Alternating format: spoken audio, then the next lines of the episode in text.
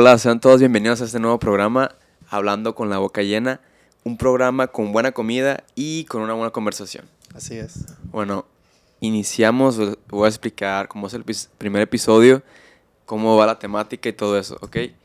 Eh, pues la temática es eh, tener una conversación de ya sea películas, eh, temas en general, noticias, Ujú. eventos que pasen en el día al día. Todo lo que nos rodee. Ajá, mientras tragamos.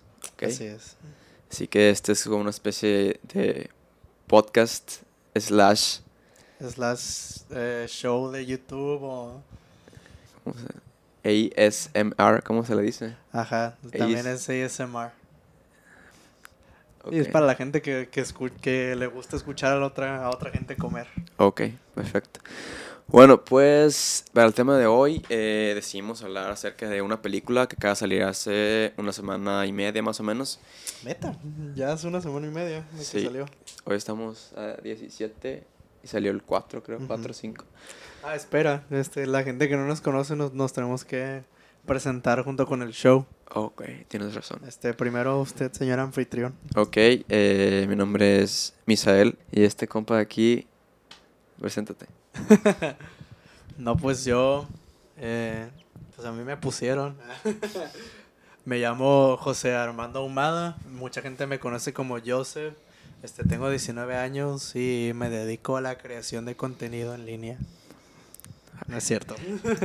Soy músico principalmente, pero me desenvuelvo en muchos ámbitos creativos. Ok, mi Y es descripción se que- quedó bien pendeja contigo lado. Ya sé, güey. Ok, Es lo que tiene que hacer. Es lo que pasa cuando sucede, güey. así es. Tienes razón. Ok. Volviendo a- al tema central del, de nuestro primer capítulo. Ok, hoy vamos a hablar de una película. eh, se llama Spider-Man Lejos de Casa. Far From Home. Así es. Ok, vamos a hacer una pequeña reseña con spoilers. Ajá, advertencia, esta reseña puede que contengan bastantes spoilers. Porque siendo Misa y yo los grandes fans de... Ay, ay, cabrón, empezó a sonar como señora. Se te metió la, la Lolita ya, la güey. Voy a empezar a hablar de las hemorroides. Eh, no, pues eh, Misa y yo siendo grandes fans de, de Spider-Man, no nomás la pudimos ver una vez en el cine. Este, tuvimos que ir a verla por segunda vez ayer en la tarde. Y pues, gran, gran película, ¿no? Gran Sí. película. Este, vamos a hablar más a fondo de la película una vez que ya entremos a nuestro platillo de hoy. Eh, Ok. eh, y, A y ver. pues así. Y, Platícanos un va- poco del platillo que compraste, que pediste. Eh, pues la verdad es que me, me lo regaló un- una persona de la calle. Está a la mitad. Eh, no, no es cierto. Este compré hoy para, para mi comidita un panini. ¿Panini de Eh, qué? La verdad ni me acuerdo qué trae, pero es el que, es el que siempre pido en- aquí del restaurante. El restaurante pues ya conocido en, en el área Culichi, el Bonomía. Este gran lugar para ir a desayunar ¿no? en la escuela. Muy bien, muy bien. Este episodio está patrocinado por Bonomía Restaurante, Así es. como ya saben. Me hicieron un De descuento. hecho, de hecho, nos hicieron un patrocinio a, a- aquí al host Misael. Sí. Le regalaron un descuento en su, en su compra. Este, Sí, lo que pasa es que yo trabajaba ahí hace un año y cacho más o menos. Ajá. Y la verdad, sí quedé bastante sorprendido de que me hicieran un descuento. Pensé que... Y fue de sorpresa, además. Sí, güey. No, yo no pensé que les caía mal o algo así, güey, la neta. Porque saliste, este, o sea, no te despidieron. No, yo O me salí. tú- tú re- tú Sí, sí. Sí, yo me salí. y de hecho ni duré tanto trabajando ahí. Duré como unos dos meses y cacho. No tenían razón de, de por qué odiarte. ¿Quién sabe, A menos de que hayas hecho algo de que... La neta yo... Valgo verga, güey. Ah, este programa contiene lenguaje altisonante. Porque así, así nos hablamos Sí, entre nosotros. que nos vale verga. Ajá. Ah, güey, se te olvidó mi tenedor allá. Qué pendejo, güey. no hay pedo, ¿no? Ya es el primer capítulo, no, no todo es perfecto. Ok. Eh, Ok. Y pues, tú cuéntanos, Misa, ¿qué, ¿qué fue lo que tú compraste del mismo restaurante? Ok, mira, yo pedí la vieja confiable, unos chilaquiles. Puedes mostrarlos a- al público. Mm, Porque este programa, la verdad, este, a diferencia de, de mi otro podcast del que era parte del- desde la uni, este, es- este proyecto con Misael sí está televisado y sí se va a subir al internet con visuales. esperemos. Esperemos que todo salga bien con Así esta es. camarilla. Eh, pues la verdad, güey, como ya tenemos como más de dos horas que lo pedimos, ya Sí. está como, está todo aguado, pero Ajá. pues está Pero bien. mira, se ve bien. Le puedes poner un filtro Acá, por Simón. encima de la, de la comida para que se vea acá chingona. La neta, plebes, si van a, a Bonomía, pidan, pide, espera, espera, pidan chilaquiles, pero pidan chilaquiles Bonomía. No pide, Nunca pidan chilaquiles verdes ahí, la neta, saben, a cool. Se los digo porque yo trabajé ahí, fui cocinero, yo los hice, y la verdad, saben muy malos ahí los verdes. Los rojos Oh, están fuck. pasables. ¿Qué pasó ahí, güey? ¿No? Que estaban Es mi molestando. alarma, es que es mi bomba. Este vato. Em, Sí, este, este, en este programa también damos reseñas de restaurantes de nuestra, de nuestra ciudad también. Ajá. Ah, bueno. Y si van a la bonomía, pidan chilaquiles bonomía. Están muy buenos. A ver, sí. Ok, ahora sí, vamos a empezar con el tema que es. Se acerca de la Spider-Man. película. Spider-Man. Oh, shit. Detener. Los dos teníamos alarma a las 12, a huevo. Ok. Eh, pues bueno, al tema, al tema de hoy que es... Sp- Spider-Man, güey. ¿Pero qué es esa musiquita que Es el intro del wherever. Ah, no mames, te pasas de verga. Ok. Ok. ¿Qué Pues- podemos decir de Spider-Man? Ok, Far pues Spider-Man Far From Home es una película, la última película de la tercera fase de Marvel Studios. Del universo cinematográfico. y es dirigida por, me parece, por John Watts, que es el mismo que dirigió la pasada. Y pues la verdad que está bastante bien, está, está buena, En una entretenida. frase- en una frase, sí. Sí, es una buena película. Ajá, es una buena película. Quedé, yo, yo quedé un poco con los estándares un poco altos porque habían creado muchas expectativas acerca de esta película y además de que varias críticas ya la habían categorizado como la mejor película de Spider-Man de todos los tiempos, la cual no considero que sea así. No es una mala película, pero no considero que sea la mejor. O sea, la crítica ya estaba diciendo que, que esta lejos de casa ya, era, ya había sido la mejor de todas. Así es, la verdad yo ya no le creo a, la, a nada de lo que dicen, yo mejor veo la película. Así es. Es un buen argumento. Este, yo, en lo personal, igual tampoco considero que sea la mejor película de Spider-Man que hemos tenido. Porque, este, en lo personal, a mí, me, a mí me, o sea, para mí la audiencia se identifica más con la primera, este, película de Spider-Man que fue Homecoming.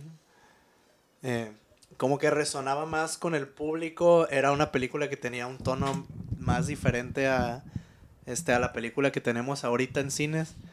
Este, pues sí, es, es un tono, a mí se me hizo que era un tono, ma- era un tono diferente de la primera, este, definitivamente. Porque, pues, para darle seguimiento a la, a la historia después de Avengers Endgame, no creo que, que la gente que trabaja en Marvel, no creo que hayan podido darle el mismo, este, como enfoque comédico de la, de la primera Spider-Man. ¿O Ajá. ¿Qué, crees tú? Sí, igual se siente un poco. No se siente tanto como Spider-Man, siento yo. Siento que se siente como una película para eh, establecer lo que pasó después de Endgame. Porque Ajá, sí. Es cierto. En sí, el universo de Spider-Man en las películas no avanza nada. Excepto por una de las escenas postcritos que de- creo que es la primera o la segunda, donde sí avanza un poco, pero fuera de eso, que, o sea, que lo que es parte de la película mm, se queda donde mismo, pues. No avanza en sí, por ejemplo, ya no vemos qué va a pasar en la siguiente, eh, qué clase de villanos van a ser, ya no se agrega ningún personaje nuevo eh, importante. Muchos, Ajá. se había especulado mucho que en esta película iba a salir la familia Osborn y toda la compañía. Y pues hubiera estado bastante bien porque sí daban indicios a.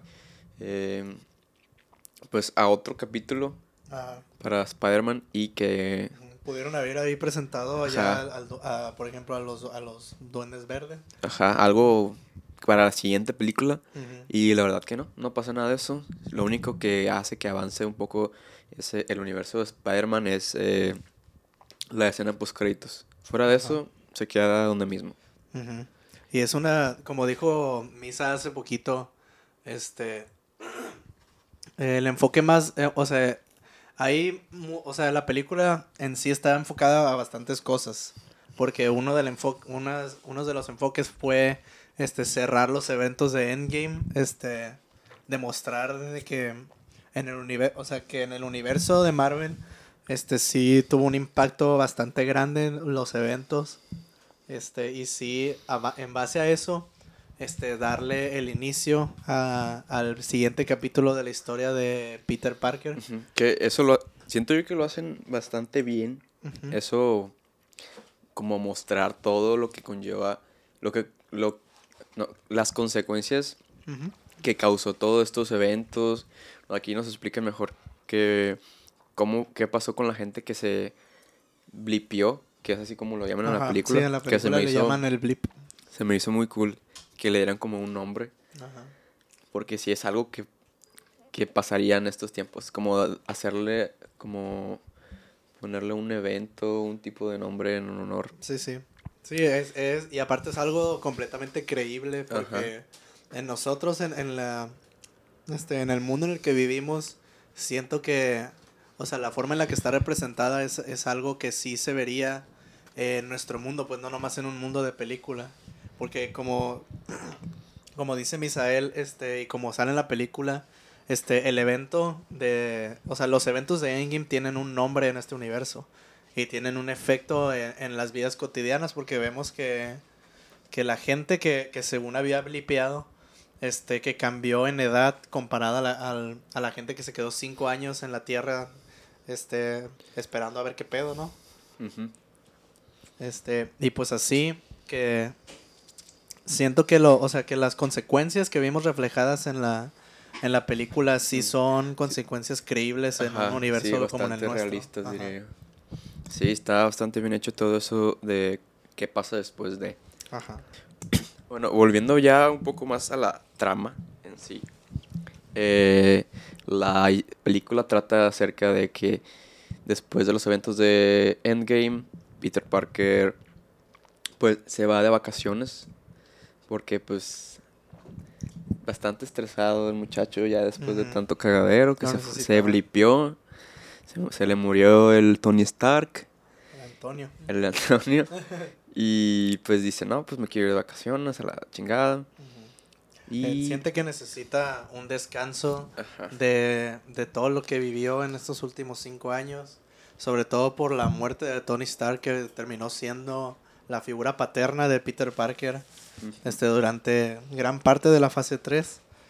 Este, y aquí en esta película vemos este, cómo la imagen de, de Tony Stark y el hecho de que ya no esté con él este, lo está atormentando a, a- lo está atormentando a Peter este, a tal grado que dice de que no, pues yo quiero disfrutar unas vacaciones yo solo con mis amigos de clase, este, con este viaje científico con Ajá, estos dos profesores. Lo que no sabe es que, como era de esperarse, pues nada de esto pasa. Ajá. Siendo que después que se va su- de sus vacaciones a Europa, pues empiezan a pasar un, un par de sucesos acá medio extraños y pues hacen que de nuevo tenga que ponerse el traje de Spider-Man. Ok. Sí, tiene mucho, tiene mucho que ver eso de que en la película se, se menciona mucho y se hace mucho énfasis en que la vida de superhéroes no está acomodada para, para tener una vida normal fuera de esa vida, pues. No, no sé si se entendió lo que dije ahí. Pero a lo que me refiero es que siendo un superhéroe no estás condicionado para tener una vida normal, entre comillas. Que la gente siempre va a necesitar de tu ayuda. Este, el universo siempre va a necesitar de tu ayuda. Lo vimos, lo hemos visto infinidad de veces en películas de superhéroes. que pues por más, por más que Peter sea un niño y quiera tener una vida normal de, de adolescente, este pues simplemente el universo no le deja disfrutar de una vida de esas. Pero pues es algo que tiene que asumir él. Así es. Bueno, y después de todo ese cagadero que pasa, eh, ya que llega a Europa, pues conoce aquí al personaje introducido como. ¿Cómo era? Quentin Beck. Quentin Beck. Quentin Beck, que es interpretado por Jake Gyllenhaal. Por el hermosísimo Jake Gyllenhaal. Ajá. Y Por Pues- Donnie Darko. Donnie Darko. Eh, pues la verdad que lo hace bastante bien. Siento a veces que. Sí, o sea, si has visto varias entrevistas de este actor, siento que muchas veces se interpreta él mismo. Ajá. Porque igual siento que como. A veces, me, a veces me da mucho esa vibra de que, o sea, en entrevistas él juega el papel de Jake, pues. Ajá. Y es como que este actor es en las entrevistas siempre es bastante como sarcástico. Sí. Pero es un, es- este güey tiene un sar- sarcasmo como muy seco. Sí, güey, ajá. Sarcasmo mamón. Ajá. No, o sea, sarcasmo que no sabes si lo dice de verdad o si lo dice de cura. Y esto se ve en la película muchas veces, como esa actitud que tiene. Siento que a veces se interpreta el mismo, pero de igual forma, cuando llega el clímax de la película, eh, yo creo que es cuando más sobresale su actuación. Sí. Que ya se, re- se, se revela el, el twist de la historia. La verdad se me hizo muy buen twist. A mí también, pero siento que sí era como un poco obvio. Aunque la verdad No, que sí. tengo que admitir Es que para la gente, la gente conocedora sabe que Mister- Misterio es un, es un villano. Es un villano de, de Spider-Man. Este, y pues, viendo... Este, viendo desde... Ay, pre- apagué y prendí el micrófono. Qué pendejo, güey.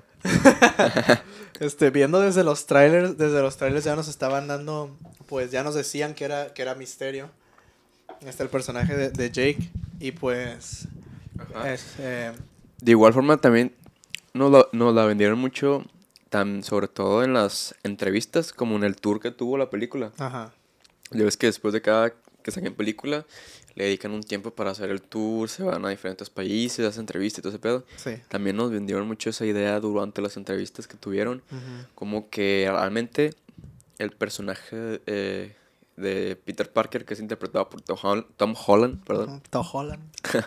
Tom Holland y este güey Jake Gyllenhaal tiene muy buena química Ajá. durante las entrevistas que realmente de cierto modo crees Ajá, te, ven- te venden ese hecho de que Misterio tal vez sea parte de los héroes en esta Ajá, película. o no solo de los serios, sino que como que realmente es bueno, pues como que Sí. así como tiene la química en la vida real, tiene una buena química en la película. Ajá. que realmente no, no, no, no es tanto como yo hubiera pensado.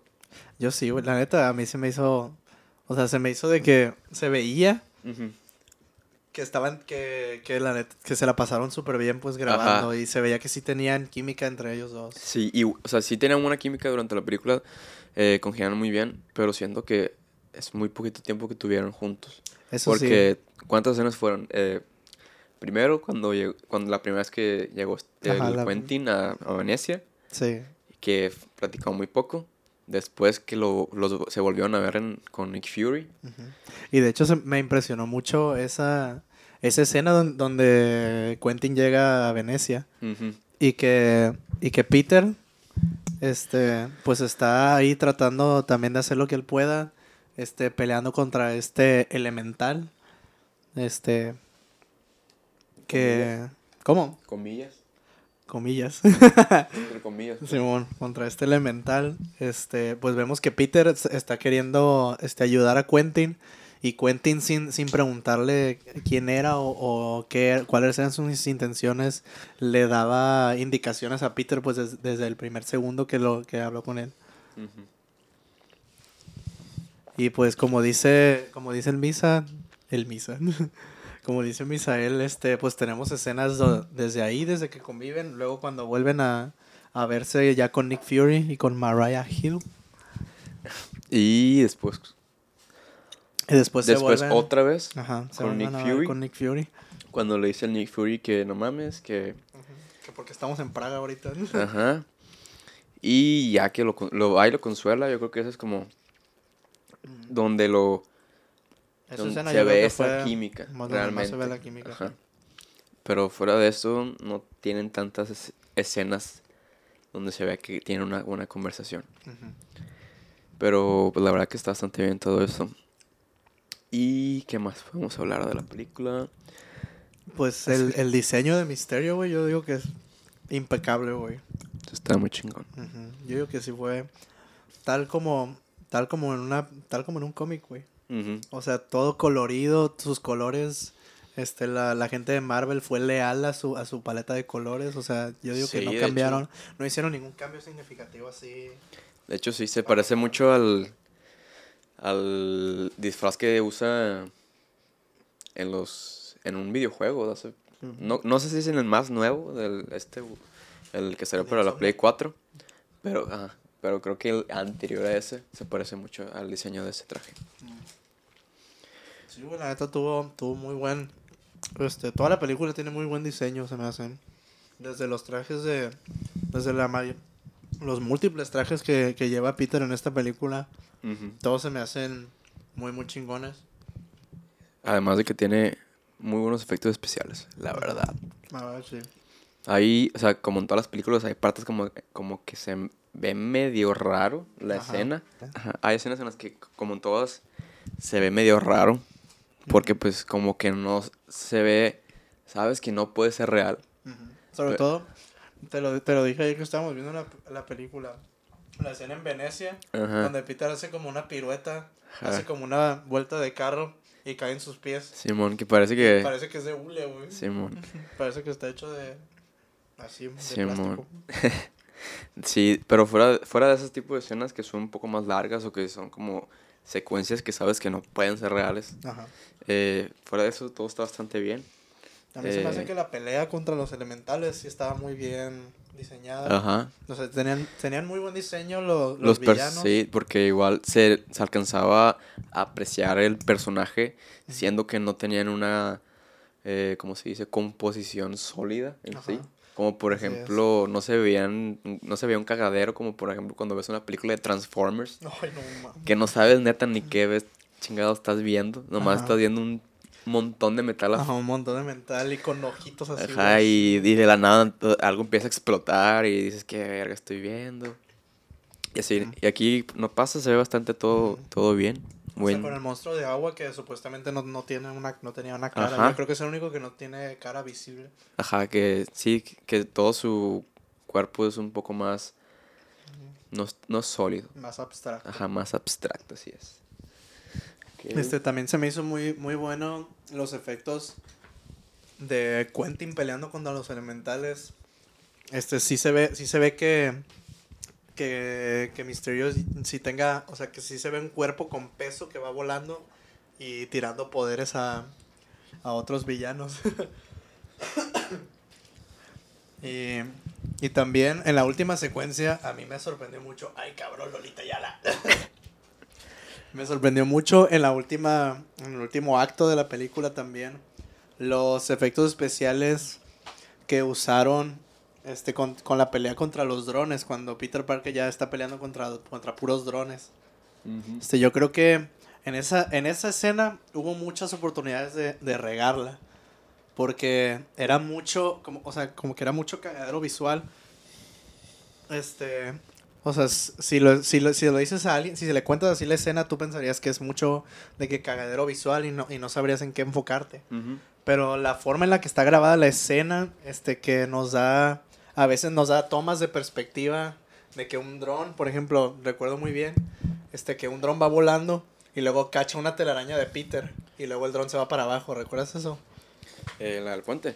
Sí, en la escena del puente, que está peleando y nos da, nos da un montón de tomas, pero ninguna toma es acá una toma imposible, pues, se ve como tomas de... Ajá, sí se ve todo bastante fluido. No se ve así como todo hecho todo hecho bola dentro de la pantalla. Se ve todo muy, muy bien distribuido. Siento que siendo que hay muchas cosas que observar, pues. Simón. No, no te daña la vista al verlo, porque hay, hay muchas películas que sufren de esto, que es como que entre que pasa todo muy rápido.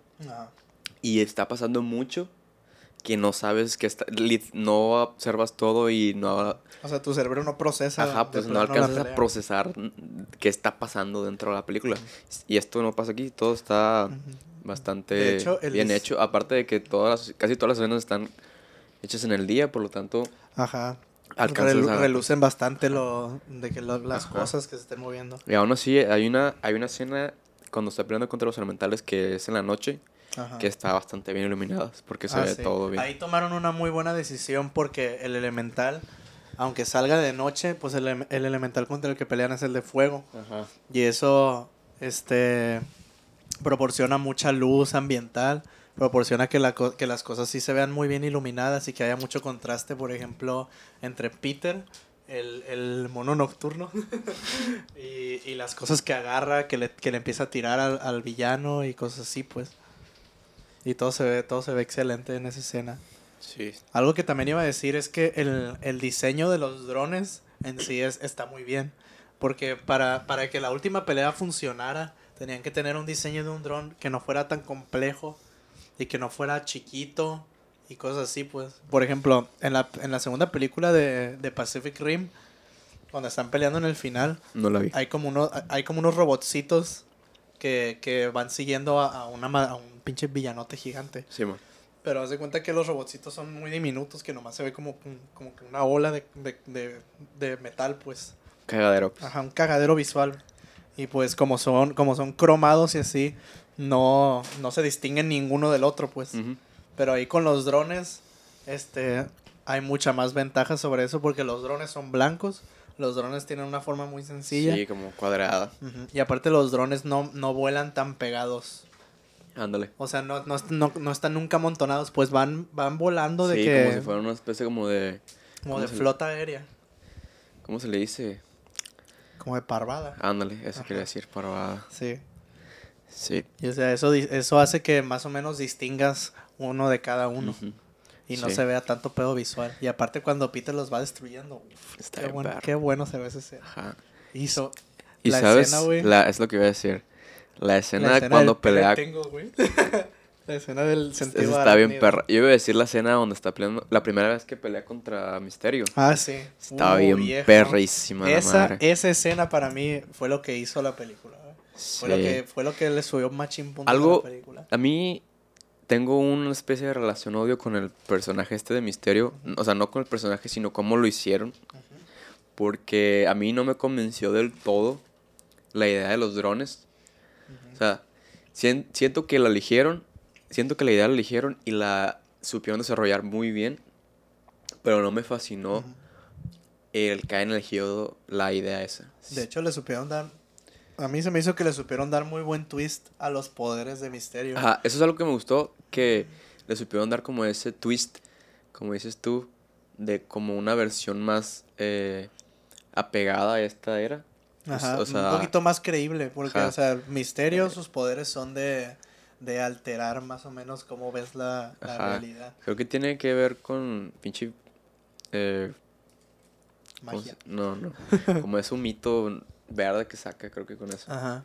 Pero No aquí, seguro, no sí le, aquí le da- saben dar, o sea, saben darle un buen cambio a los poderes y Ajá. supieron explotarlos muy bien con es, esa es un buen toque eh, moderno. O sea, Ajá. supieron re- desarrollar una nueva idea, lo hicieron muy bien. Simplemente a mí no me agradó del todo eh, como es, como, ¿cómo decirlo? No me agradó del todo, no me convenció la idea de los drones, o sea, cómo funcionaban. O sea, siento que como que eso de los proyectores está como que bien raro, pues no te lo termina, a mí yo no me lo termino de Los creer. proyectores holográficos. Ajá. O sea, sí funciona. Está chilo. Pero no- a mí no me termina de convencer de cómo funcionan y ese pedo, pues. Oh, Pero la recuerdo- verdad que recuerdo que, me me, que me hablaste de eso. Que en la primera escena donde vemos un elemental, en la, en la escena de. Bueno, cuando vemos por primera vez una pelea contra un elemental, que lo vemos pelear en agua. Este, y que lo vemos en Venecia. Y que en una parte, este, pues esta segunda vez que la vimos, vimos que Peter, cuando, cuando lo ve por primera vez, lo ataca una ola de agua. Este, pero pues como, sabe, como sabíamos nosotros que era un holograma, se convertía eso en una inconsistencia de, del- Ujú. De los drones, pues porque los drones no te, no te pueden mojar. Ajá, a menos que tiraran agua, pues, pero de todas maneras, como que tanta agua, no, Ajá. no, no puede ser así. Yo creo que ese fue, ese fue de, de los pocos este, loopholes que había de, de los poderes de los drones. Ajá, pero, o sea, tomando en cuenta que fue antes de la revelación acerca del el twist ese, Ajá, pues, la verdad que ni te das cuenta menos que la veas otra vez. así es. Pero ya después de que te revelan todo eso, ya como que ya todo tiene sentido, pues ya todo lo hacen como que para que funcione así. Ajá. Y pero pues la verdad que Misterio se me hizo un buen personaje. No, no pudieron haber elegido a otro a otro mejor actor. Uno de mis Ya actores sé. favoritos Pasaba de verga el Jake. porque tiene ese es, que porque es es, que tiene- bastante tiene esa esencia, carismático. güey, ajá. tiene- es bastante carismático. Y igual que otros actores, si lo haces actuar con un papel un poco de antagonista, igualmente no te puede caer mal. O sea, es un personaje que no te puede caer mal, es malo, pero al final de cuentas como que... mm, mm, De hecho, a No, mí, no, no ahora que lo caer. mencionas, este, a mí también se me hizo una excelente decisión, en mi, en, mi, en mi opinión personal. Se me hizo una excelente decisión que en Homecoming Michael Keaton hubiera sido, o sea, haya sido el villano. A mí me gusta mucho, mucho el actor Michael Keaton. Y siento que con la historia que le dieron de, del, ¿cómo se llama? El buitre. Siento que le dieron, o sea, que la historia que escribieron para el buitre quedaba muy bien para que el personaje fuera este, actuado por Michael Keaton.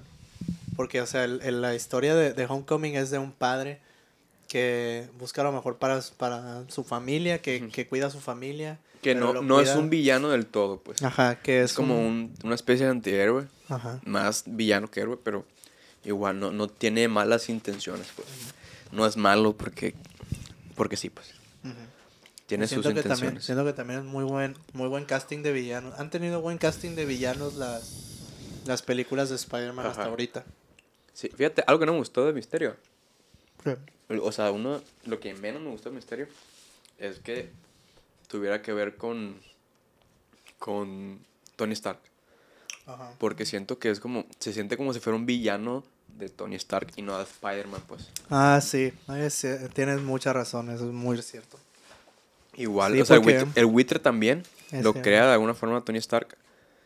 Pero, pero se siente, esto se siente como más personal, pues. Ajá, es cierto. El buitre tiene más, tiene riña personal con Spider-Man, con Ajá. Peter. Pero este, el Quentin Beck, eh, o sea, todo su personaje no fue enfocado para ser enemigo de, de Spider-Man. Ajá, se siente más como un, Ajá, un la película, villano. ajá, la película lo escribió para que fuera un villano de, de Iron Man, de Tony Stark. Y pues, pues ya se murió el compa, o sea, ya Ajá, ya que. Ajá. Pero pues fuera de eso, todo en, en general está bastante bien. Ah, bueno, pues ahora... Muy buen, muy buen casting de, lo- de los ¿De los qué? de los personajes secundarios. Este, la neta, a mí me encantan los personajes secundarios de las películas de Spider-Man. Están Este, bastante Está Happy. Está Ese la tía May. se la rifó. Sí. Está. Ah, me encanta también el, el subplot que hay de la tía May Happy. Ah, sí. La neta, sí, sí era muy buen, sí era muy buen comedic relief. No, te, no terminé de entender al final si lo dejó en la friendzone o simplemente no quería decirle... Pero a lo mejor esa fue la intención. Ajá, pero- pues por eso no, no sé si quedó como con la friendzone o como que queriendo decir, decirle a Peter que no, que no está que pasando era- nada. Que era su. eh, Iba a ser su nuevo papi. Ajá, Happy al rato lo vamos a escuchar como papi.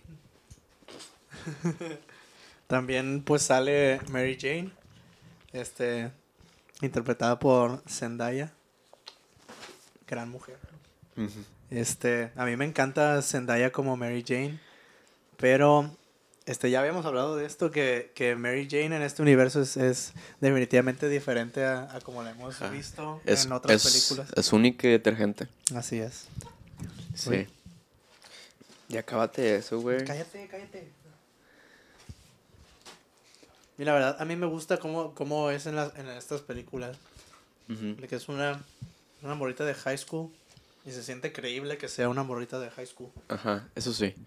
Igual siento que hay mucha gente que no le va a gustar, pero siento que es como Marvel queriendo hacer algo diferente. No queriendo hacer lo mismo, de que hacer lo mismo una y otra vez. Ya vimos a Mary Jane en la saga de Sammy. De Sam Raimi. de Sam Raimi. Sammy. Es Tobey Maguire. Y ¿Cómo se llama la, la actriz de Mary Jane? la neta no tengo idea. ¿Quieres que lo busque? No me acuerdo, yo tampoco. Me lo voy a buscar. Bueno, el punto es que lo que Misa quiere decir es que las inter- la interpretación que ya hemos tenido de Mary Jane es una muy diferente a como es en los cómics y una mucho más diferente de cómo es en Kristen. la actualidad. Kristen. No. Kirsten Dunst. Kirs- Kirsten Dunst, ella es la, la actriz que, que interpreta a Mary Jane en las películas de Sam Raimi. Y pues ahí la Ah. Mary Jane que vemos es, es, Es un es poco. una Mary Jane muy diferente. ajá, rara. Ajá. Un poco Celosa, antipática. Antipática. Sí. Pues, digo, la verdad, o sea, no es que me fascine del todo. Pero si lo van a hacer así, pues que mínimo lo hagan bien, ¿no? Y Eh, pues es algo sí. que, que Zendaya lo hace bien. ujú. Lo aparte ya habíamos visto también en, en las películas de Andrew Garfield, las del sorprendente hombre araña, ya habíamos visto interpretaciones también de Gwen Stacy. Este, y pues Gwen Stacy no, no sé mucho de ella, pero a lo, a, a lo que yo siento sí hace un, o sea, la... Emma, Emma Stone. ¿Mm? Emma Stone hace buena interpretación de, del papel, de lo que debería ser una Gwen Stacy. Igual yo creo que también por eso decidieron a- a hacer aquí a la MJ Ajá. de esta forma, porque ya- ya hemos visto anteriormente con, con Stacy y la otra Mary Jane, Ajá. eh, como esa eh, pareja, ¿cómo decirlo? Como perfecta, como normal, que la, que, ¿cómo se dice? La mujer es como super cool, Ajá. bonita, Y súper inteligente. ajá, pues súper inteligente. Y pues quisieron dar como un toque diferente para que no se sienta como que ya estamos viendo lo mismo otra vez. Igual también siento que por eso no se ha eh, mostrado nada del tío Ben. Ah, pero lo, de- lo del tío ¿Por Ben, eso ya. O sea, en el punto donde está Spider-Man ahorita, eso ya debe haber pasado. Por eso, por eso siento que ya ni siquiera lo han mencionado. Porque realmente es como que ya lo viste dos veces, casi. Ajá. Es algo que ya, que ya los fans saben. Sin, pues. sin contar las veces que ha salido en las series y así, pues. O sea, ya todos lo saben. Ya es innecesario mostrarlo una quinta, cuarta vez. Se me, hace, se me hace bastante bien. Y pues aquí ya vemos a.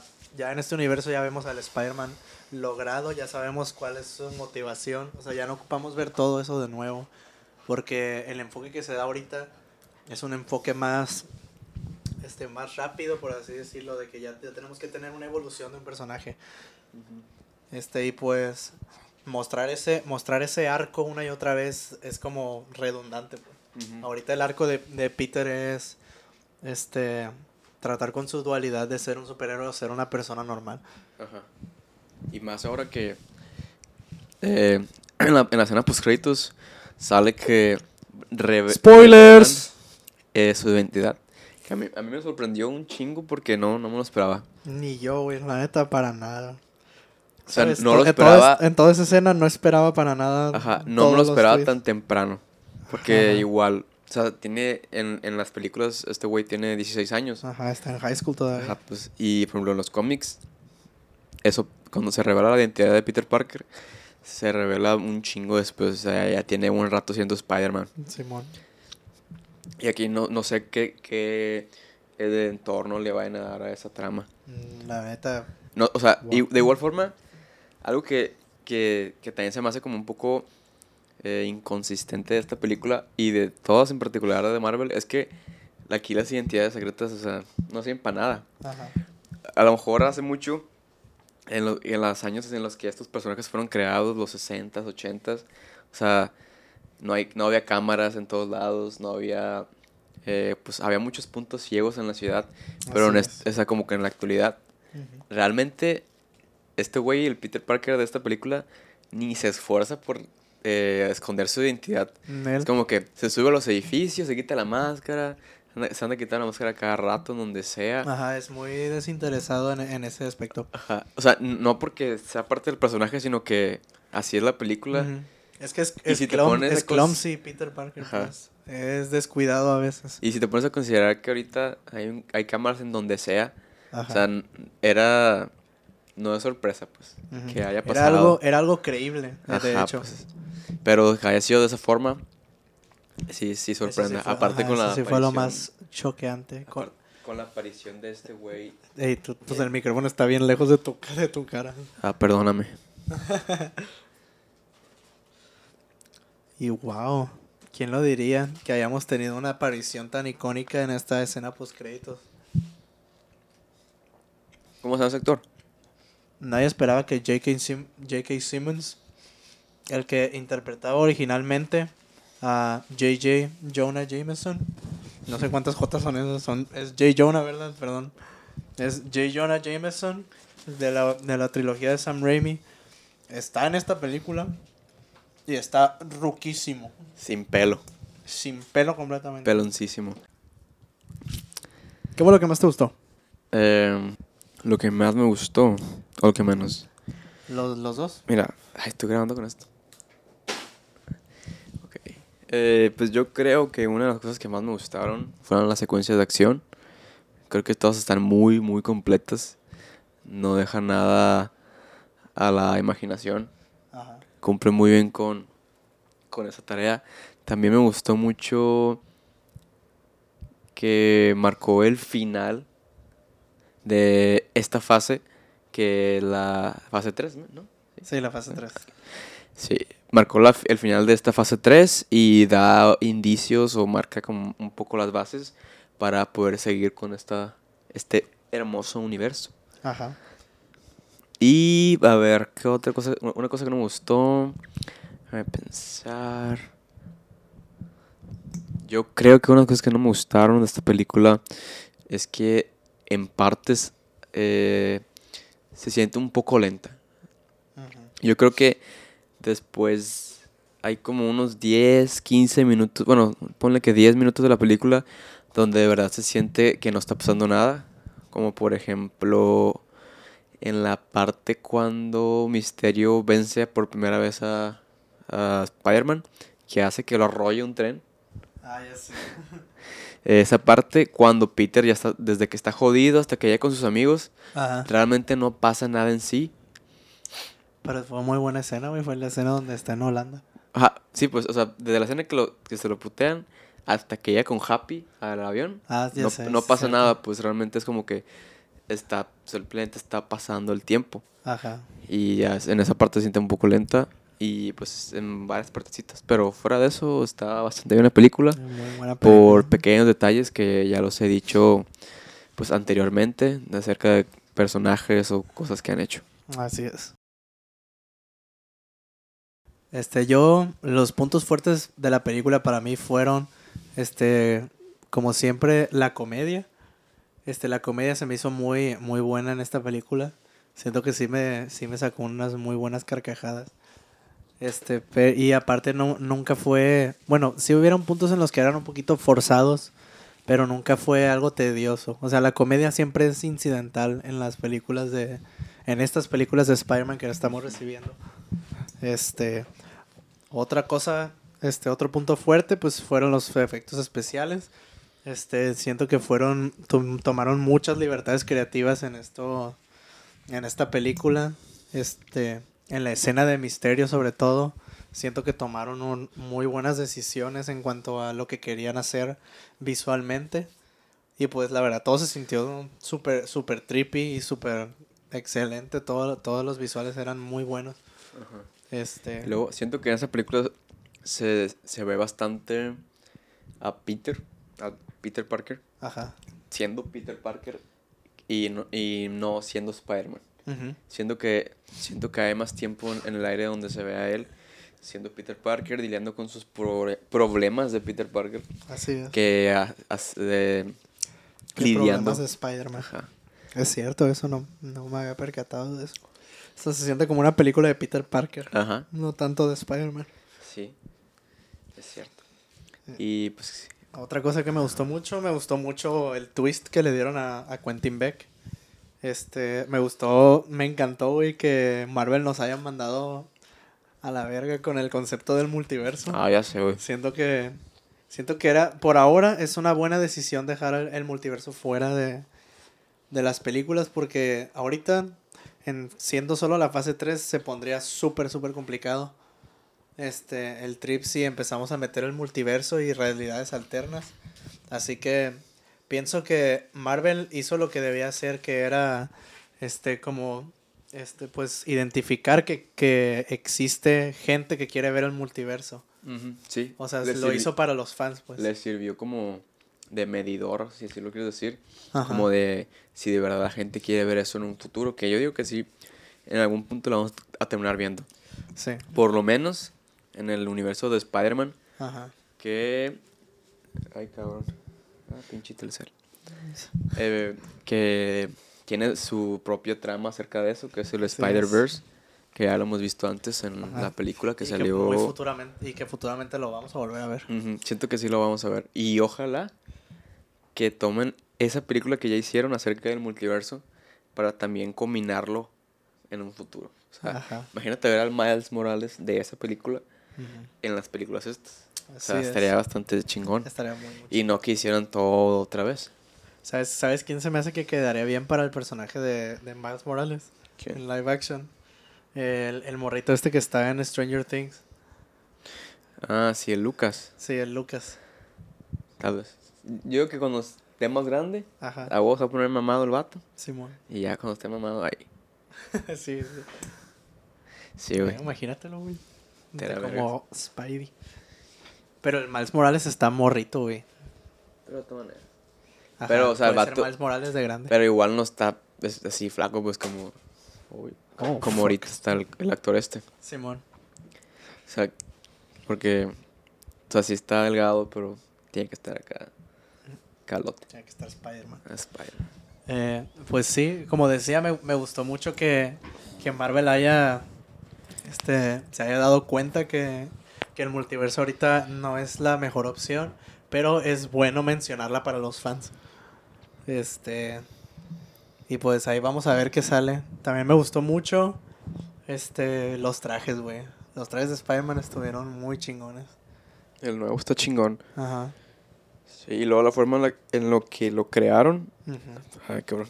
Dije, como. Sí, la, la escena donde empieza a hacer paralelos a Tony Stark Ajá. Peter Parker, eso Fíjate, se me hizo muy bueno. Algo que me gustó es que por fin.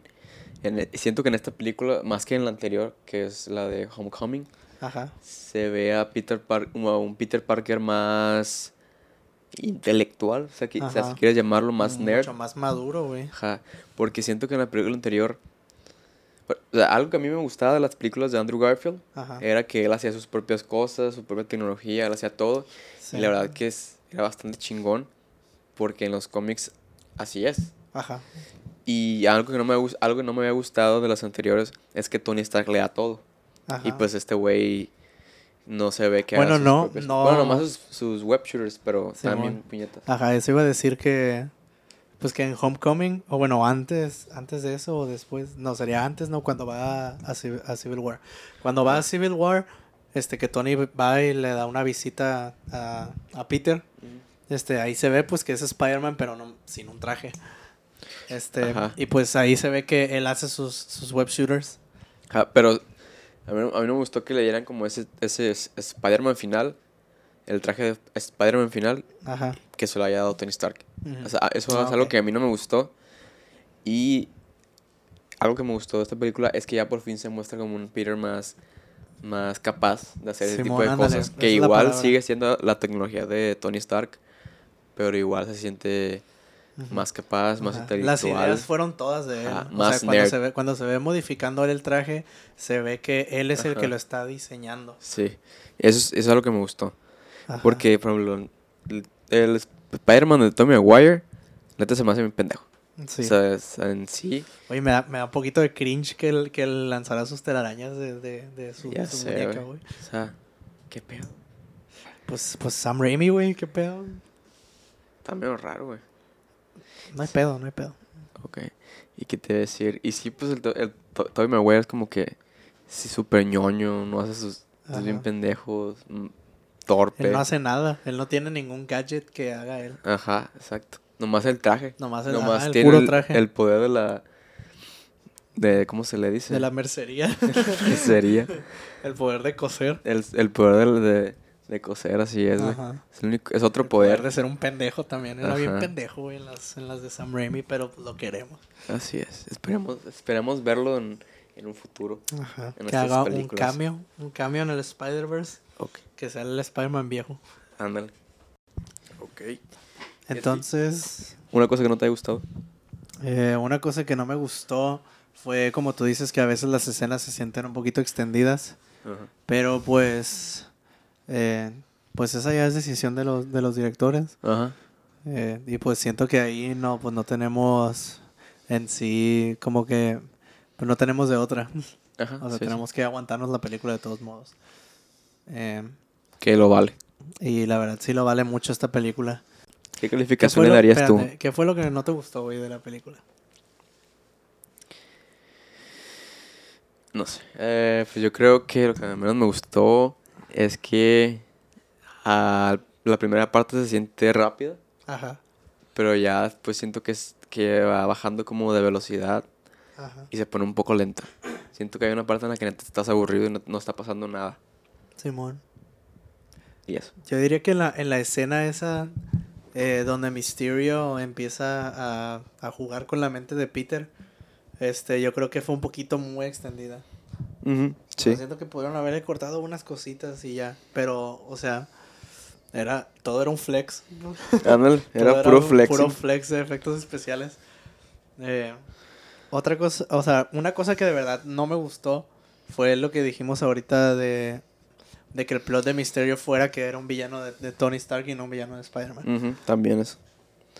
Pero de ahí en fuera, pues yo diría que sí, me gustaron muchas cosas. Mm.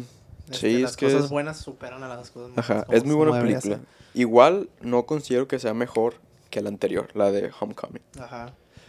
Ah, otra, otra cosa que no, o sea, que en sí no me gustó fue el, el cambio de tono a comparación de la, de la primera. Porque la primera se sentía literal como una película de, de una high school comedy. Pero esta, esta ya, pues esta no es, no es, o sea, en realidad no es cosa mía, pues es, es cosa de, de los productores de Marvel que dijeron de que no, pues no podemos hacer la misma película Ajá, dos pues, veces. El chiste es que veas a este güey crecer Ajá, y pues que el tono de la película va a cambiar conforme a este güey. así es. Del güey. Eh, Y bueno, ya ahora sí, por último, ¿qué me- me calificación? gustó- me gustó la qué verga, güey, Me gustó la decir. escena post, post crédito La post post créditos, a mí casi no. en la que sale Nick Fury. Es que la neta yo no soy muy fan de, de los Kree estos. A mí me No, dan- no, dan no me fascinaron porque siento que los hicieron bien pendejos. Ajá. Y estos güeyes Es que de son hecho, malos. A pues. como los desarrollaron están medio pendejos. Ajá, porque pues. en los cómics son unos Ajá, hijos de una, la- cosa, una cosa es que sean graciosos, como por ejemplo el personaje de Drax.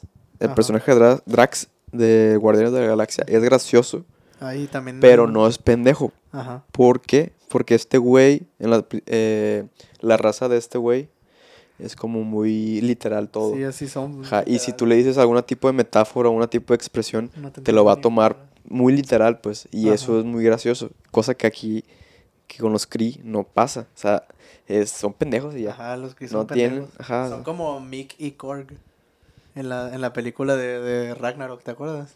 Ah, es el, que... el morro que está hecho de piedra. Sí, sí, sí, sí. Ah, pues algo así más o menos. Ajá. Pero por eso a mí no me fascinan del todo, pues. Pero igual, este, los Kree yo creo que no van a tener, este, no van a tener el mayor impacto de la fase 4, o no sé, la verdad. Yo digo no. que sí. La verdad, no, Por no- algo lo estaría mostraron. seguro. Por algo los pusieron en Capitán Marvel y eh, Por- aquí y en por esta algo, escena. Ajá, por algo esa fue Yo digo que va a ser Sec- Secret Wars o algo así. Ajá. Espérate, creo que sí, Secret Wars. Pues. Espérate, espérate, déjame ver si sí es Secret Wars.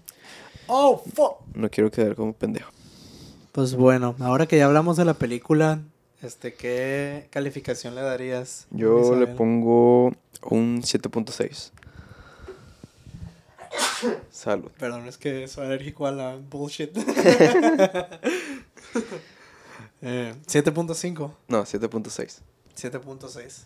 Sí. Primera película de. Para que se redondee a 8, pues. O sea, primera reseña de, de nuestro programa. Y le das un 7.6 a, a la película. Sí. Yo me voy a ir por un 7.5. Estás mamón, le ibas a poner más alto. Para que no suba a 8. no, porque, o sea, estoy seguro de que yo en mi vida he visto mejores películas. No, pues sí. eh, pero tiene muchas cosas buenas. Y es una muy buena película para ir a verla ahorita. Este, no consideraría que es una película palomera. No. En realidad no, porque Sí tiene, sí tiene mucha trama y tiene mucho, mucha conexión con el universo que ya conocemos. Así que sí le, le daría como un 7.5, 7.7. Muy bien. ¿Y a la comida? ¿Qué le das? Al panini le doy un 7, porque ya estaba frío. Yo. Un 7.82. Porque, No mames, dos decimales, verga. porque ya estaba aguado. Porque ya tenía rato guardado. Ajá. Pero esa es culpa nuestra, no, de, no del restaurante. Así que, pues- bonomía, no te agüites, es nuestra culpa. Sí. Más porque me hicieron descuento. Así es. Y ya con eso damos finalizado nuestro primer episodio de Hablando con la boca llena. Este, esperemos que salgan más instancias de este programa y que a ustedes les hayan gustado. Si les gustó, este, déjenos un mensaje, este, y- o pónganos cosas en Ah. Twitter, Pónganlo en- la caja de los comentarios. en la caja de los comentarios. eh, como de qué clase de temas quieren, quieren que hablemos. y qué, eh, qué- clase de comidas salgan en, Ajá, en el programa sí. también. Son bienvenidas todas sus sugerencias y sus comentarios. No discriminamos a ningún tipo de comentario. Excepto si es pizza con piña. Ahí sí. Ujú. Chinga su si es- madre. o si es spam, chinga tu madre. Así es. Eh, y pues ya, esto es, esto es todo por el primer capítulo. Eh, yo soy José Y yo soy Misael. y nos vemos hasta la próxima.